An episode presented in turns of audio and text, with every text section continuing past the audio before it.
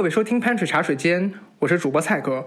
潘水茶水间是一档发现并讨论商业、文化和生活之间的关系的播客节目，也是我们探索这个世界的记录。我们鼓励您通过任何泛用型播客客户端，例如苹果 Podcast 或者荔枝、喜马拉雅、网易云音乐的平台收听我们的节目。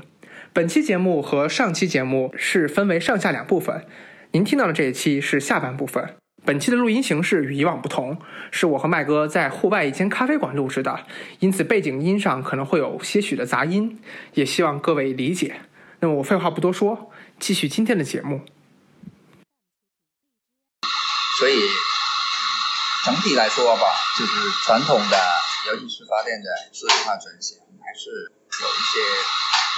难度吧，尤其是就是对这个信息化的一个一个重视做转型，就因为大。大家其实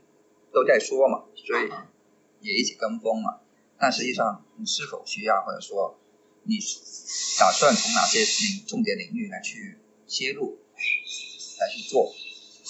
这些其实大家可能并没有完全的想的太透彻。然后包括你在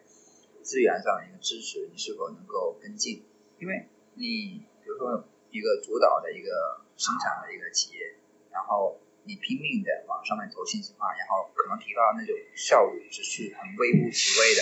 那你可能性价比就不高。所以他们其实发电的企业其实做信息化的时候就会很关注你这个性价比到底是怎么样。可能电网企业它可能差在技术一点，就可能是为了为了做而做，或者是对这这些可能关注的并不是那么的多，就他会可能投很多的钱来让它提高百分之五。这么一个智能化水平他也觉得也值了。那发电企业来说，觉得哎，你这个必须得有用啊，没用，那我还不如对吧？还不如购买其他设备或者是怎么样，就不会说为了上了这个系统啊而上了这个系统。这个我觉得就牵扯到一个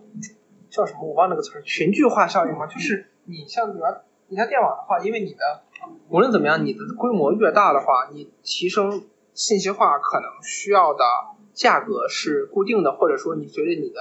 电网的复杂程度增加，你的边际增加的成本不是那么高情况下，你规模越大，我觉得越好。但是你对于电厂，他们是那种大国企会有上成千上万家电厂吗？还是说会是数量不多，是到每个省自己管理自己的这种？嗯呃，我接触到的基本是每个省都会有每个省的一个自己管理自己，就是跨省的，它它这个差异还是挺大的，就是不像电网，好像每个省。跟每个省基本其实它业务可能还比较相似，但是发电的话，它每因为它那个发电跟现场有关嘛，所以他们各各自呈现不同的特点，所以他们管理基本都是一个区域或者是省份这么一个来去来去进行一个管理。一个省我接触到的有三十几家吧发电厂，三十多家。其实我觉得对于你要是去采购一个什么 OA 系统去。做信息化，这种就这就就还有你要你要做这种特别复杂的，你要是然后跟它现场有关的，就个性化太明显了。他们一直说，对对对，你要统推可以，但是一些共性的你可以统推，但是个性的你还是要给我一些空间，结合本地的来去进行一个改造，一个一个一个适调整适应，要不然你拿山东的这个发电跟我江苏的发电，它其实。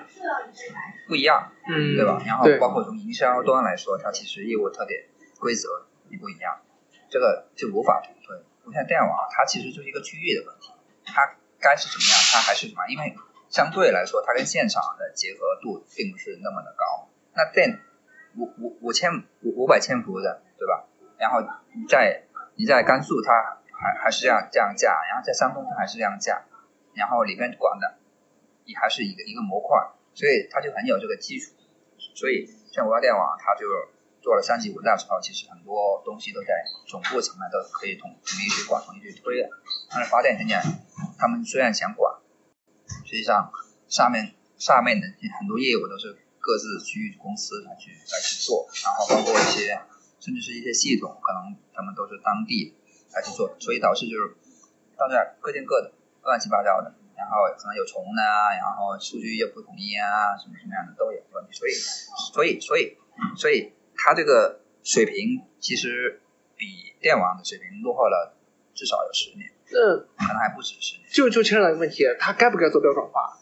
数据化，就是啊信息化。啊，它对，就是就是就我觉得信息化是信息化就意味着已经标准化了嘛，可能信息化是标准化的一个不是不是，它信息化拔高就是信息化应用，就是一些系统对对对应用。我明白了，因为我现在理解是，如果你要用这系统的话，你是不是都必须要标准化？现在也不是标准化的问题，有现在是有的，它完全是线下，其实还没有上转线上。OK，就连第一步的数据可能都不是电子的。对对哦对，然后标准化的就是也会有一些问题，就是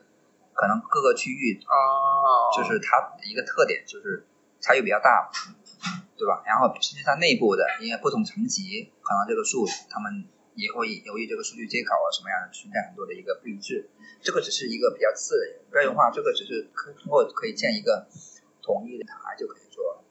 对我刚才想的一点是什么呢？你像国电这种东西已经标准化做的程度很高了，我们日常中很多这种类似东西，就包括我们内部工作的时候，其实我们在推一个叫什么呢？叫叫做这个是什么呢？你们这个更多是从财务上？有一些，因为我们是细分到科目上去做的，我们会拆分，对于不同的科目、不同的流程，其实我这个是比较成熟的一个行业。第一步怎么做，第二步怎么做，第三步怎么做，他就会现在推。那 OK，那我把你的流程固定好之后，我把你的我要做的底稿固定住，模板就这些。你需要做哪个东西，我全给你考虑到，模板都给你做好。这样，当未来有一个有经验的人看同样的模板的时候，上上手会更快。这是一个流程化的问题。但是我日常发现还是有很多非标的情况在里面。我就在刚当时你刚说那个，我就在想到底是从一个不是标准化东西，就是万物都能标准化吗？有些东西我觉得很很很很多是做不了标准化，但是你也许只有做到标准化的时候，你的效率才能提高，你的这些东西才能上来。但是非标的比例是应该是不会太大，因为我们进行调研的时候，比如说这财务，嗯，它可能百分之九十以上都是标准化的，对，百分之十是非标的。那那非标它肯定铁定是非标不了的，那只只能是个性化处理。对，像就像你们说的，你们那些数据，你要是首先保证各个地方的那些数据大类，我觉得这个可能是一样。比如说我每，它会不会我我不知道，我猜啊，每天会报我发电量多少？嗯，这种东西类型，我觉得可能是固定的数据，但是有些细的，比如说我用料多少，可能火电是一种用料，风力是一种用料，什么这种东西，我觉得可能就不是那么好规范。但是我觉得，是我在想，是否所有东西都能做到一个标准化的？但是如果都做到标准化了，这个世界就很无聊了，就没有意思了。哦、我觉得看比例吧，我觉得也没有必要，没有必要都做标准化，因为因为业务它是变化，所以它那个系统它也不应该说是固化。对，就是你你想你想啊，你一个工作百分之八九十这样的一些固定模式的工作，它能给你标准化了，那其实你已经减少很多的工作量。是，就你最终还是服务你的业务的，你的最终目标，看最终目标是一个什么样的东西。对，挺有意思的，是。嗯，所以，嗯、我们下周可能还会去一下单位，再下周可能还会去去一下单位，因为原来可能对电网有一些熟悉，然后现在去看一下他们这个店怎么去发的，怎么去管，其实还是，当然如果能去现场看一下，可能感受会更深刻。你们现在访谈基本上是访谈的业务部门的，对，都是以管理的为主吧，还是了解他们的整个流程？对，对业务，然后嗯，跟实际电厂一线工人的接触到还不是特别多，但是基本上还是能接触到他部门的一些负责人这方面，其实也还好。就我觉得，如果你们要做的太把高端，哎，谢谢。如果你们要做流程特别高的话，其实就没必要往下到具体的员工，因为到员工太细了。你有成千上万家企业，你不能没有，我们现在其实主要还是了解业务内容，没有到流程，那个流程太高了。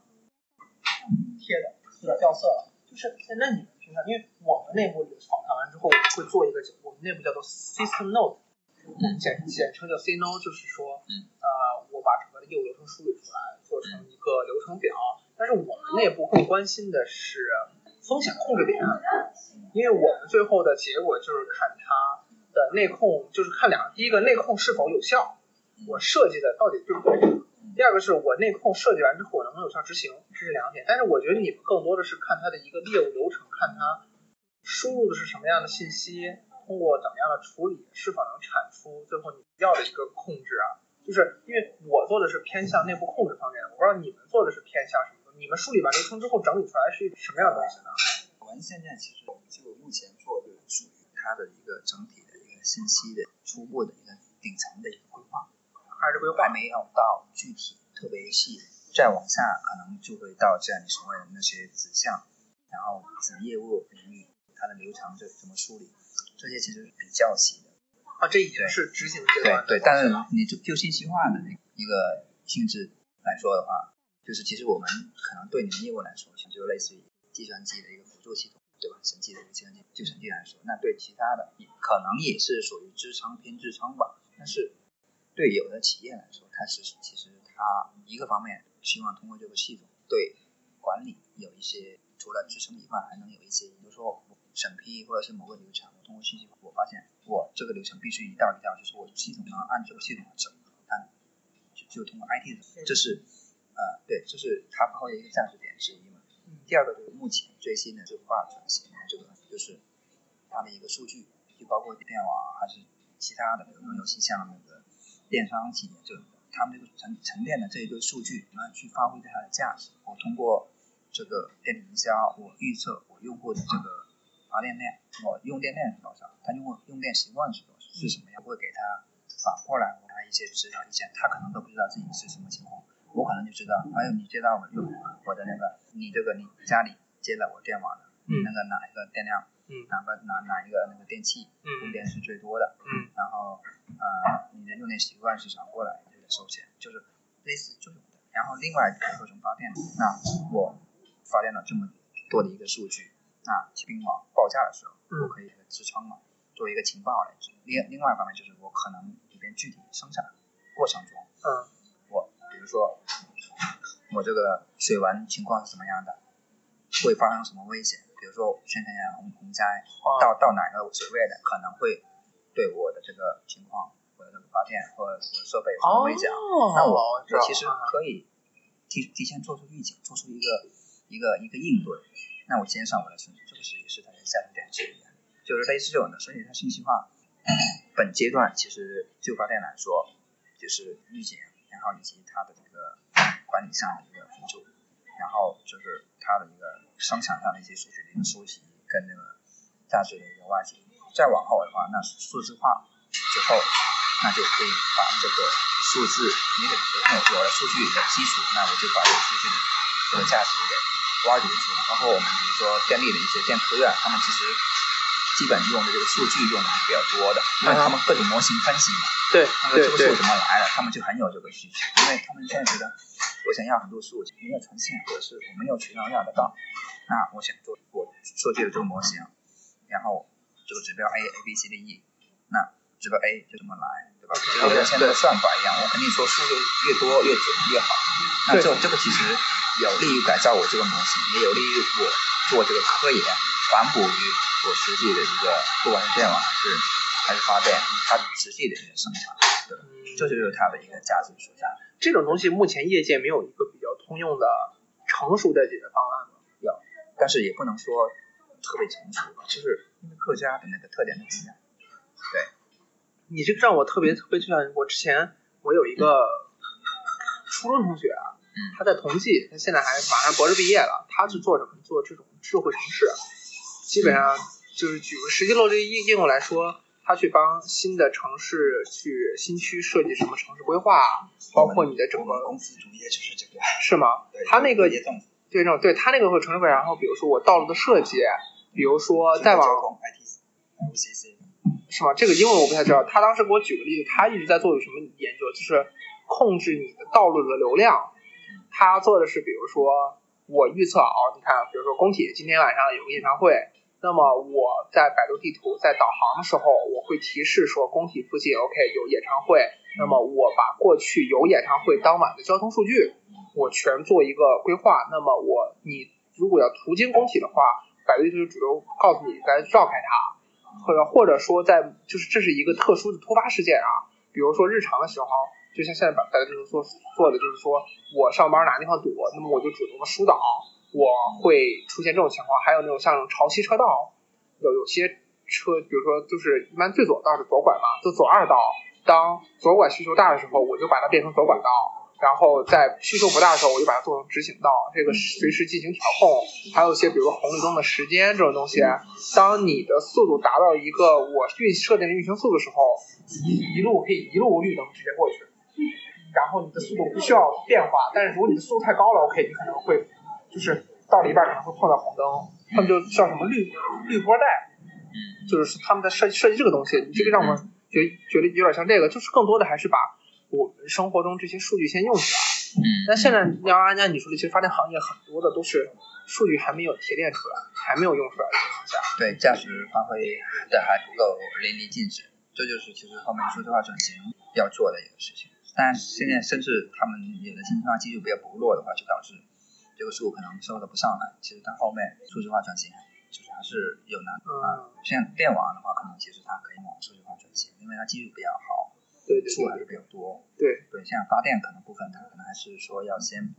把这些数给给弄好，然后完了之后才能够再往数字化转型。另外一个方面就是，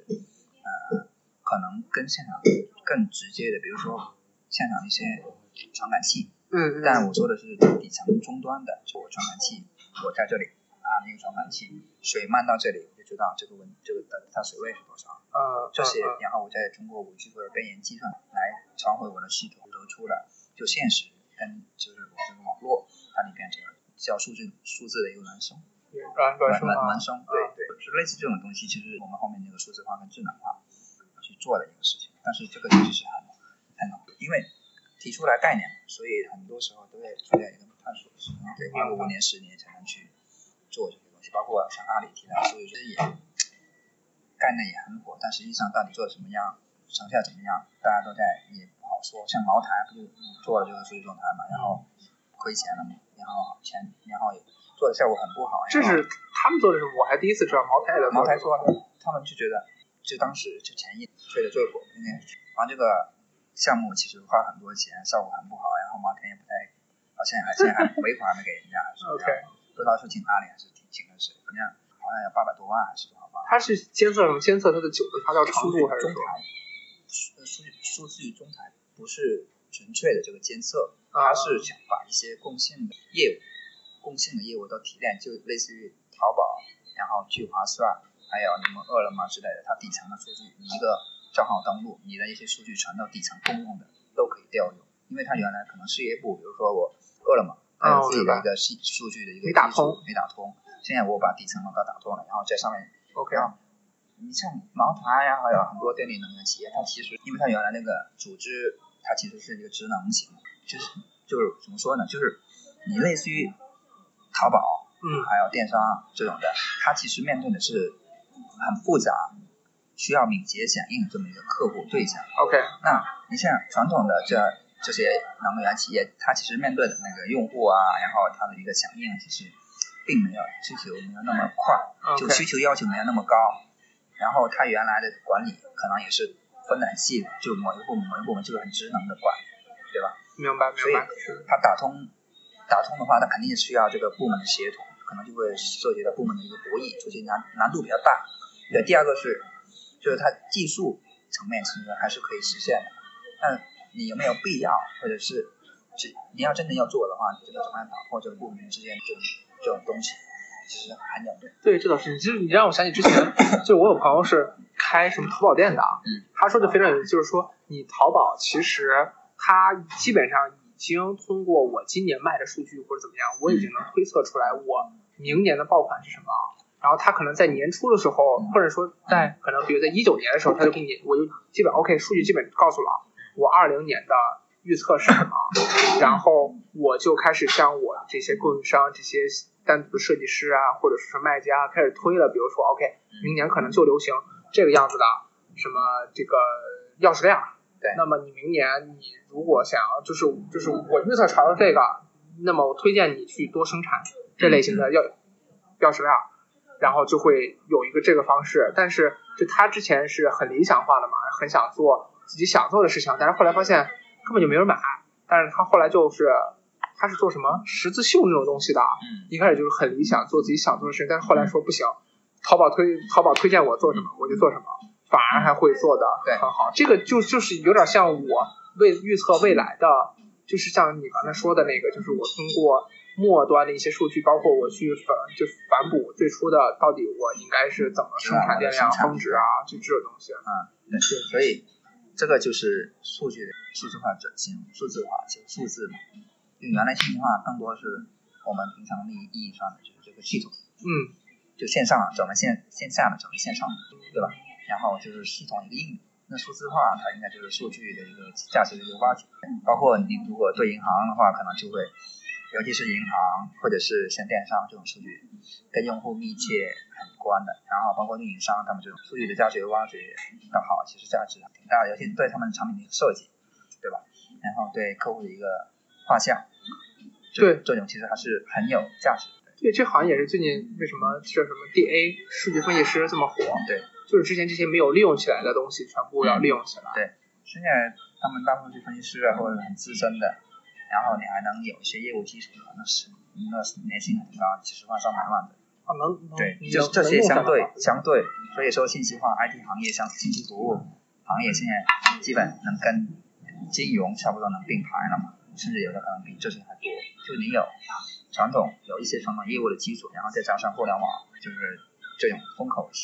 这种概念下的一些就是技术的一些背景的话，其实比银行还是就是比金很多金融机构还是金融，其实还相对来说还是比较传统一些。就是这些的话，其实怎么说呢？可能很多大家都处在这么一个，包括新基建的推出，还有就是现在一些高科技的一些利用，啊包括中美贸易啊之类的，这里边东西很多，所以到时候也有这么一个风口嘛，对吧？信息化你是之后有事儿还是咋？没有事，我看你把口罩戴上了，嗯我我还没有刚口罩，啊对啊，明白明白啊，是这个是对，所以所以可能比如说像审计的那个说计算机就 ITTS 是吗？那个技术。这个我不太清楚，我包个括那你德勤的 RPA 嘛，这这些就就是比较小机器人嘛，对，但是这个东西，嗯，我们日常我们也想在我们日常工作中会，但是实际上对于咨询公司来说，最大问题就是说，我去咨询跟别人辅导很好，但是我自己内部的管理往往很混乱。这个好像专门有一个名词，我具体忘了，反正又是那什么什么什么阿西里斯之种啊，什么就是这这种词我具体忘了，反正大体意思就是说我出去跟别人讲的很好，但我自己实际落实落不到，这也是很多咨询公司问题就在于我去把它变成实际操作的时候，往往很难。这也是德勤这两年咨询他们在做的，就是说我不仅去给你出方案，因为出方案的话，说白了，距离是我变成现实实际操作还是有很大一段距离。对。所以，所以最近德勤的咨询，其实说的不好听点，也是在做卖，也是卖系统这个东西，也是在做信息化。那个做完之后还是会有合作厂商一起进来卖，还是卖嗯，自己做，他们会自己做一些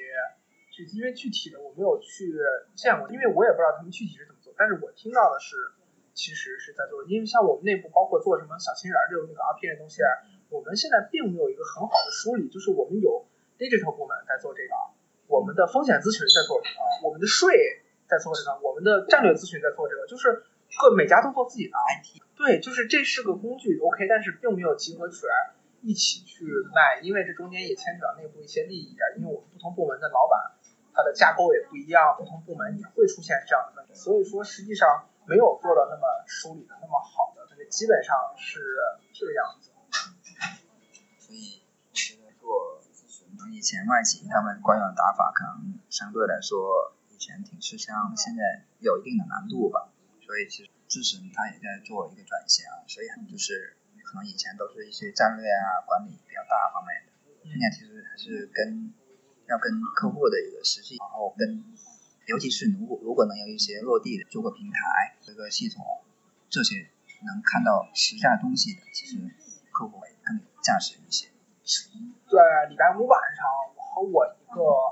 就是哥们儿也是同事嘛，嗯啊，我们开始就是他刚刚跳槽出去，嗯他去了一家小，地也不是特别大，嗯然后去主要投健康和教育领域。他当时跟我说，他这有一个想法是什么呢？说目前我们市场主要是讲财务内控啊、管理上的东西，这种东西的话，其实没有一个特别统一的东西。如果你要是做上市的话，我可以找会计师来、找券商来给你辅导，一辅导时间很长，然后其实对你之前有也有些就是你很很难受，因为要从一个，说我所以说我接触的这些非国企非什么的小小企业都是很管理的非常的混乱。我最终的目标是赚钱为主，因为我也能理解，我如果赚不了钱，企业活不下来的话，我谈什么效率，对吧？我活都活不下来，我根本就没有必要谈这个什么这个这个保障啊、内控啊，去抓什么人力啊、财务啊这种东西，supporting 部门的。然后，但是他们就内部管理好了，他的想法就是说我建立一个平台，把这些管理权的人约出来，然后淘宝那个建平台就不是特别大的企业，然后我不仅给你做方案，我还帮你怎么用，而且是比较落地的那种。但是这种东西，我他是如果说他有这个想法，我还在想，因为可能和你说，因为我对你咨询这个东西，就是我是前两天一直在说一句话，就是做 to C 是年年少得志，你做 to B 是老来得福。我不知道我之前跟你说过没？是你像做 to C 的话，直接跳动，对吧？这种是做 to C 起家的。那我的最终客户是我的个人，然后中国人那么多，大家消费能力还 OK 的情况下，其实很好赚钱。但是做 to B 呢，对经验会有一定的要求。如果你出去咨询的话，你是一个刚毕业的小毛孩儿，你企业可能想，我靠，你还没我年纪大，工作时间还没我久，你来找我咨询，对吧？就会有天然的不信任。所以说，可能头发花白那种大叔去做咨询的话，会有亲疏福利。但是你反过来想，那种头发花白大叔，如果去字节跳动，会发现我操，我的领导是九零后，我的下属是九零后，然后我的那个什么，我的同事都是九零后，然后我一个大叔就会很难受。因为因为因为咨询行业它其实对这个经验的依赖是还是很看重，就是你你比如说你在。做一个咨询，你做过一二十年，你的经验肯定是很高的。但是你像他们那个字节跳动，可能更多是这个技技术的一个驱动型的，可能对这个技术的一个更新换代、熟悉应用这方面的要求，行业属性。对，但是我也在考虑一个问题啊，真的所谓我们说的是，因为会会有些人出书啊，说什么言论，是吧？年轻人要沉淀。慢慢的去学习，不断提高自己，最后才能成功。但这种东西你会发现都是做 to B 这种做大企业对接出来的人说的，对吧？嗯嗯。然后如果是九零后，你要说如果是一个蚂蚁金服的老大，字节跳动老大，我还会说好好沉淀吗？那我肯定赶紧提高效率，赶紧财务自由算了，对吧？我才不会想啥还还沉淀沉个屁淀，我赶紧三三十岁退休就完事儿了，知道？就所以说我就我就在想，就是这个情况真的是。真的是所谓的业务的模式条线不一样吗？还是说就是只不过时代变了而已？我不知道，我我我这两天我在考虑这个问题。我觉得都有吧，但是不能单纯以时代变来永存。是，它确实是存在，它肯定是有它的理由的，而且这么多千百年来的企业活下来，包括我前两天还看一个论断，就是说。很多初创公司，我不太注重内控，不太注重我的财务、人力这种东西。但是等到后来，我再回来去补，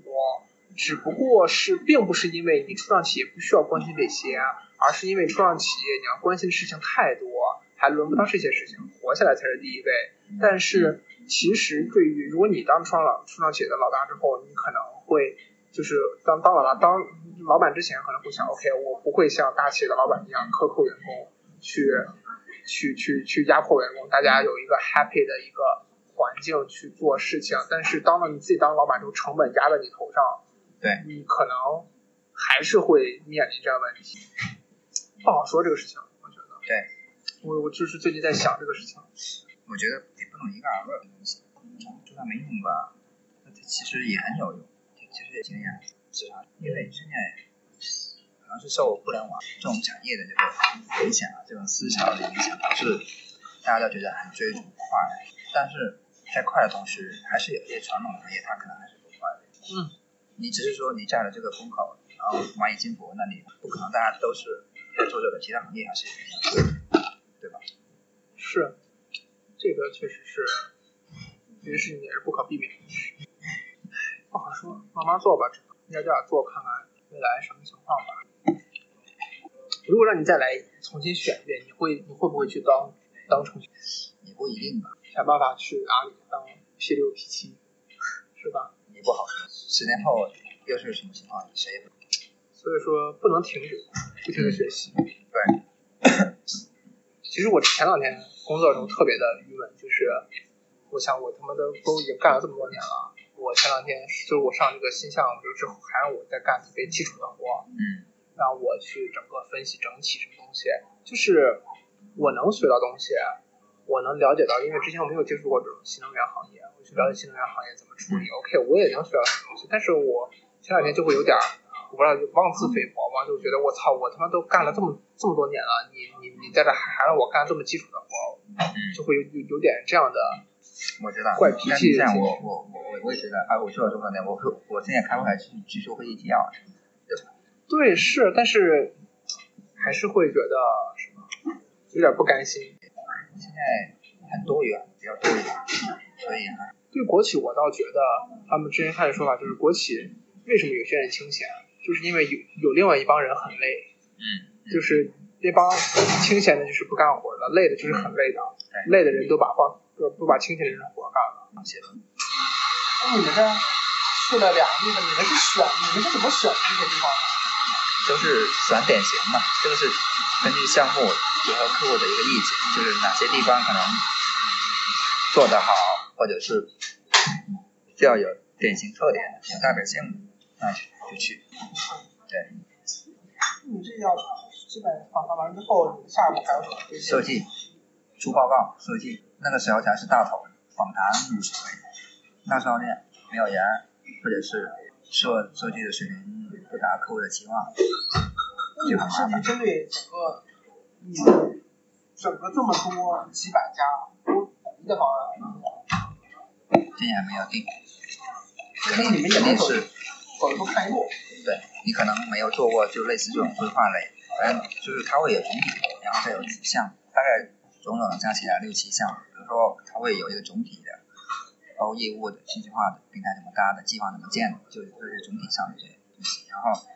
底下的可能有数据，它可能有一条线怎么做，然后业务它可能有一条有一条，然后那个基础设施、IT 基础设施、安全的，它要怎么，它会有这样的一个子报告。那其实这种东西，如果业界没有一个特别明显的一个东西出来，你很难去抄啊。然后从从零做这东西就很很痛苦了。嗯，方法论是有，但是跟企业的实际结合还是有一定的难度。对啊，因为其实像这样的一个 IT planning 这么一个事，其实还是比较成熟的，方法论比较成熟，但是实际上你做这个东西是不是符合人家的期望？那你平常从零搭吗？还是你会找外包采购？我们现在就是玩，我们现在就自己自己在做，自己在做。跟客户一起在做，跟客户上面的一些商场一起在做。OK，对，因为我不太了解，像其实卖盐的，你像，其实我你那个我能理解 OA 这种东西，我们给他做解决方案规划。这个东西我倒没有特别的了解到市场上有有哪些比较成型的呃解决方案的存在，这个我倒倒不是成型，就是怎么说呢？它是一个方法论，然后再结合企业的一个业务的一个特点。因为 IT planning 这个这种东西其实还是比较成熟的，对，前一二十年可能都有人在做，但是做的中间可能就是涉及一个做的这个业务范围，然后颗粒度，然后你在短时间内要出这么一个东西，要推人，有没有人在做这个事？对，就然后里边你怎么样去协调分工的，就现在现在主要是这样一个问题，包括你这个调研这个信息的一个输入和价值，最后 planning 你做的一个毕竟是可能偏那 strategy 这样就层面的一些东西，这个输入包括你这个跟对方高层沟通，是不是能管理他们的期望，达到他们的要求，就是这些其实需要这么一个很 senior 的这样这么一个 consultant 在里边来去做，所以，反正目前来看，我目前现状还不是特别乐观，不管是你业务上还有还有那个技术上可能都有一定的欠缺，然后包括尤其是人人方面可能还人数啊，然后包括你这个原来的一些技术背景啊、工作背景，目前来看可能还是有一定的差距的，所以这个也会涉及到就是你前期的谈商务谈谈判上的一些问题，然后包括你呃，尤其是你这个价格啊，还有这个项目的一个边界啊，这种还是比较对对，比较关键吧。所以它那个战线其实是今年年底嘛，但实际上这么业务多领域，你原来比如说你原来专门做审计的，专门做财务的，它也就一条线。你想我们访谈一个公司，它的部门加起来就有十几个，你一个地方你得花两天时间去排满了，上午两分两组，一天下来可能得十个部门，两天可能得十八二十个。我理解，其实我们内部也会这种访谈，也会像你那种形式。不过我们就像我刚才说的更偏内控嘛，我们是基本是这么捋的，因为我们把企业内部的内控相关的东西分成七个条线，是人力资源循，我们叫 cycle 嘛，其实中文叫循环，但我觉得不对，就是我两个反正就是人力资源流程，然后包括你的人员的，就是招人、解聘、休假、薪酬，嗯，然后提升乱七八糟东西。会涉及业务吗？生产业务？会涉及，就是这个只是呃，我还说这这是人力，还有的说就是你说的生产，我们会整个叫收入的循环。我们这种收入循环呢，就要分不一样的企业，比如说你像我去年做电信，电信下面好多有工程施工，有设计服务，有工程设计，嗯有工程监理，嗯这三个我们共创为工程项目。嗯再往下的还有什么信息技术、基础运营什么东西，嗯这一块呢，所涉及的就是说，呃，比如说我去帮人做运维，我去帮人去建基站，我去帮人去啊、去做什么玩意儿？反正类似的，这这就是一套。再往下的话是什么？软件开发一套，还有什么乱七八糟什么印刷业务也有，还有说找什么呼叫中心，比如说我们给电信打电话，接的呼叫中心。我在想的是，你们如果跟内控有关的，有的部门是边缘部门还需要吗？嗯，我们主要的是业务部门、人力、财务这几个，啊，就看你怎么去区分你的业务部门了。因为有有的，比如说像党权啊、工会这些东西就没有必要。我们其实还是可能会涉及一些，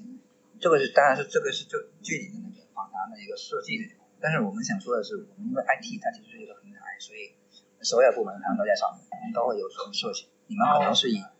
控内控，不管是管理上还是说这个嗯实际的这个金钱上，对对吧可能是以这两条线来去签。对，其实你就像比如说我举个例子，我稍微说起来，我说我我工程项目，OK，那么我第一个流程应该是我的业务部门去发起的一个什么一个机会，嗯，然后呢去提交给老板审批，嗯。老板觉得 O 业务 OK，审批完之后 OK，让下面的设计部门去做，嗯。然后设计部门设计出结果之后，设计部门的老板审批觉得 OK，你这个设计的东西可以去投标，投标结果 OK 了，然后呢会有一个投标单位给你发一个中标书，乱七八糟的，然后之后再去实际的去建设，建设情况呢，然后再有工头啊、一些监理单位啊、乱七八糟东西，他们在有中间的审批，最后有个结算，结算是一个甲方去给你的审批，那么甲方审批完之后，OK，你最后真正的才是项目结束。然后中间你的收入怎么确定是根据甲方说了算，还是些监理说了算，还是自己说了算？这个东西就有一些不同的你们是。给他是给他设计吗？不设计，感谢大家的忍耐，因为我在后期制作的时候，也确实发现杂音问题非常严重。呃，那么今天的潘水茶水间就到这里，欢迎关注我们新浪微博 at 潘水茶水间。如果您喜欢我们的节目，您也可以关注我们，并在这里给我们打分。有任何见解和建议，也欢迎直接在节目下给我们留言或者发送电子邮件。来信请至 newspantry at one two six dot com，newspantry at 幺二六 dot com。那么我们下期再见。